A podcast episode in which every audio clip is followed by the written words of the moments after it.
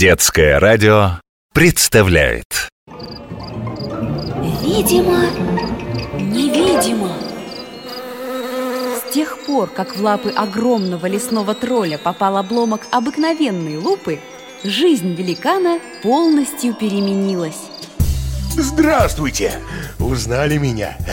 Я тот самый тролль, у которого есть единственный в мире невидимый зоопарк.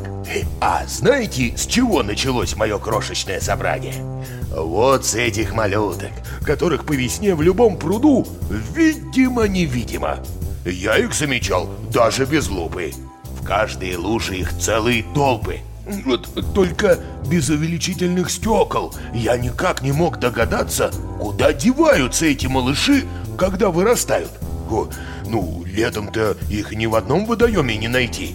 Вот я и решил провести свое собственное расследование. Зачерпнул в банку воды с этими крошками, принес домой и стал ждать.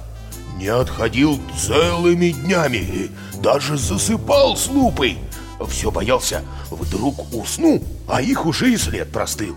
Через лупу мне удалось рассмотреть, что у малышей есть хвост, глазки, рот и жабры. Я этому совсем не удивился, потому что считал, что эти чернушки – маленькие болотные рыбки. Они росли, ели водоросли, резвились. Все было хорошо. Но однажды я за них сильно испугался. Непонятно от чего у моих рыбок стали исчезать жабры. Все, думаю, началось. Скоро и рыбки исчезнут. Но мои крошки никуда не делись и не задохнулись. Догадались подниматься наверх и хватать воздух ртом. Я подумал, это особый вид безжаберных рыб. Но на этом мои волнения не закончились. Внезапно у моих подопечных стали расти лапы. Что за ерунда? Рыба без жабр, да еще с лапами. Не может быть!